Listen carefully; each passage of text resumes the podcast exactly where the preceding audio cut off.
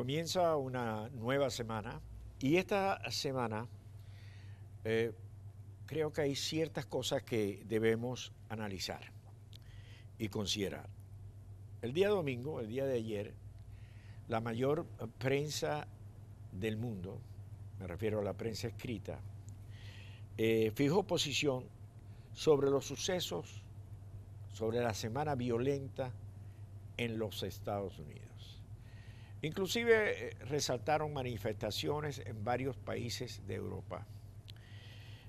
Eh, la gran prensa estaba ocupado en lo que podríamos llamar la intolerancia.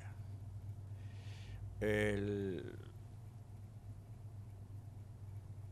el hecho violento ocurrido con el señor Floyd las demostraciones a continuación y la actitud del presidente Trump marcan un hito. Ahora, ¿qué ocurre? Que debemos analizar más allá si estamos de acuerdo o no estamos de acuerdo. Más allá si políticamente somos demócratas o republicanos. Más allá si no somos norteamericanos o somos eh, españoles. Más allá que si somos venezolanos y estamos dentro de nuestro problema. Más allá de si formamos parte de la diáspora en España, en Chile, en donde sea. Aquí hay un tema. Y el tema tiene que ver con redes sociales prensa escrita y opiniones. El presidente Trump hizo del Twitter su gran arma política. Fue un hombre que no va tanto a los programas de opinión, eh, que no le vemos escribir casi nunca. El medio que utiliza es el Twitter. Y el Twitter lo maneja con una frecuencia y sintetiza una idea.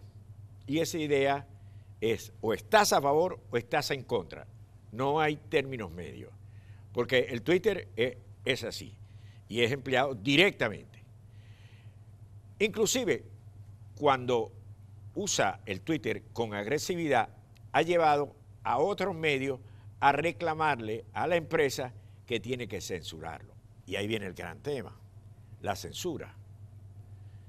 ¿Se permite en este siglo la censura? Me da la impresión que es inaceptable. Ahora, ¿qué hay aquí también? Aquí hay una gran pelea entre un medio escrito que se niega a ir perdiendo importancia como otros en el mundo como otros medios escritos en el mundo. Y la forma de mantenerse en la vigencia es, como se dice en criollo, cazar una pelea. ¿Y con quién caza la pelea?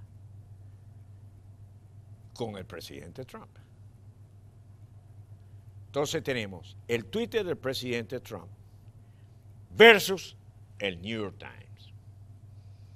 Y el New York Times cada día tiene escritos más fuertes, cada día ha hecho de esta situación su bandera, se llega, va hacia los podcasts, que por eso hablaba el, el, fin de semana sobre los podcasts, cada día tienen más importante, más importancia como medio de comunicación.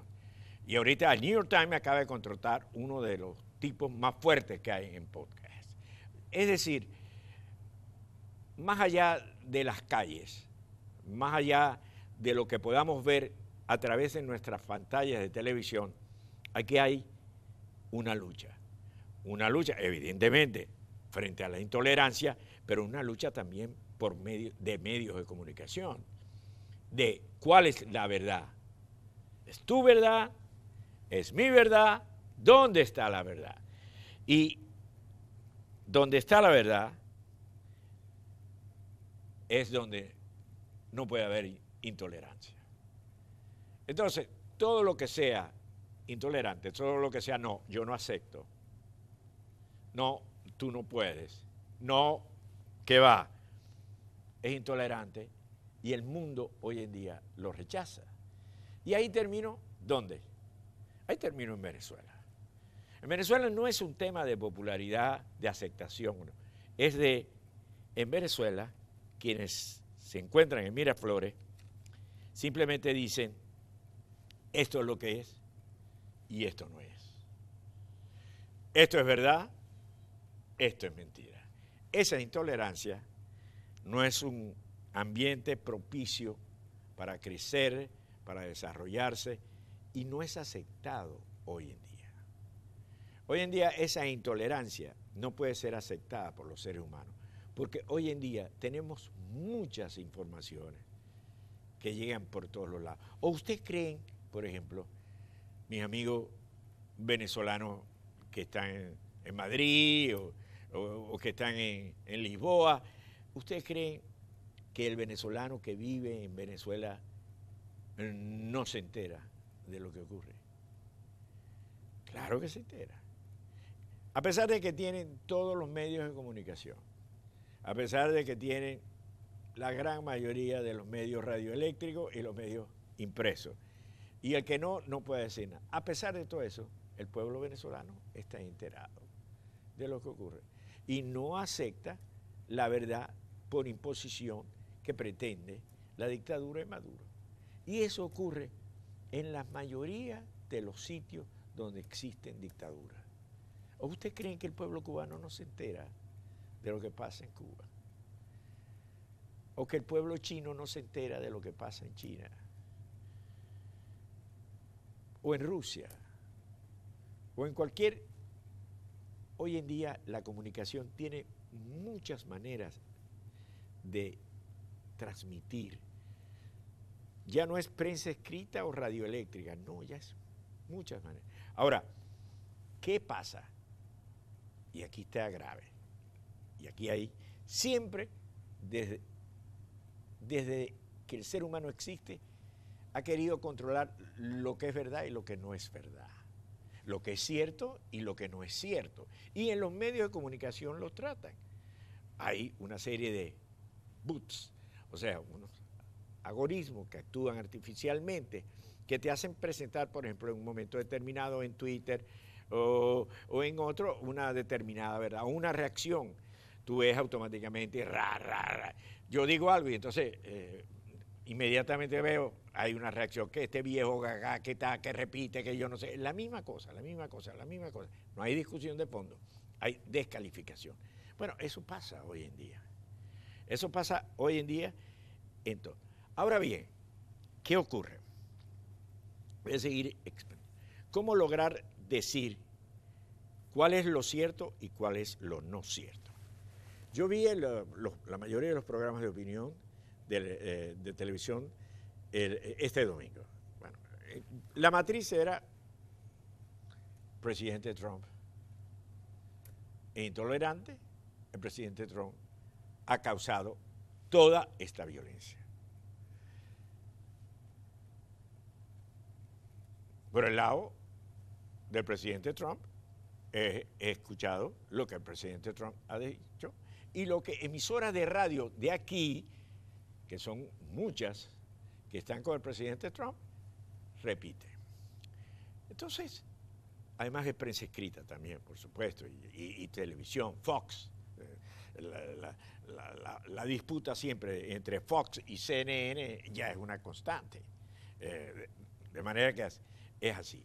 Pero si hay algo que para mí es importante, que exista libertad. O sea, que pueda expresarse usted lo que usted quiera decir. Que yo tengo una manera de ver las cosas. El señor Acosta, que está antes, tiene otra manera de verlo. La señora Angola también, o Pernalete. Lo importante es que usted tenga una diversidad de opiniones y que usted se forme su propio criterio. Eso sí no lo puede quitar nadie. Vivimos en una época interesantísima, interesantísima. ¿Se conseguirá la vacuna contra la pandemia? ¿Cómo reaccionamos después de la pandemia? La actividad económica. Fíjense cómo están, por ejemplo, aquí en los Estados Unidos, las autopistas, muy poco congestionadas. ¿Cómo va a reaccionar Nueva York hoy cuando abra? Y dice, bueno, pero estás pensando mucho en, Nueva York. No, no, no, estoy pensando en Madrid, eh, estoy pensando... Hoy Carlos Acosta tuvo un entrevistado extraordinario que decía, no, yo, yo salgo a caminar todo, por todas las calles de Caracas, me encuentro la gente tratando de solventar sus problemas. Es decir, ¿cómo va a ser el mundo después de lo que ha estado ocurriendo en estos últimos meses? ¿Cómo van a ser los medios de comunicación? Habrán medios de comunicación que después de esto se quedaron atrás.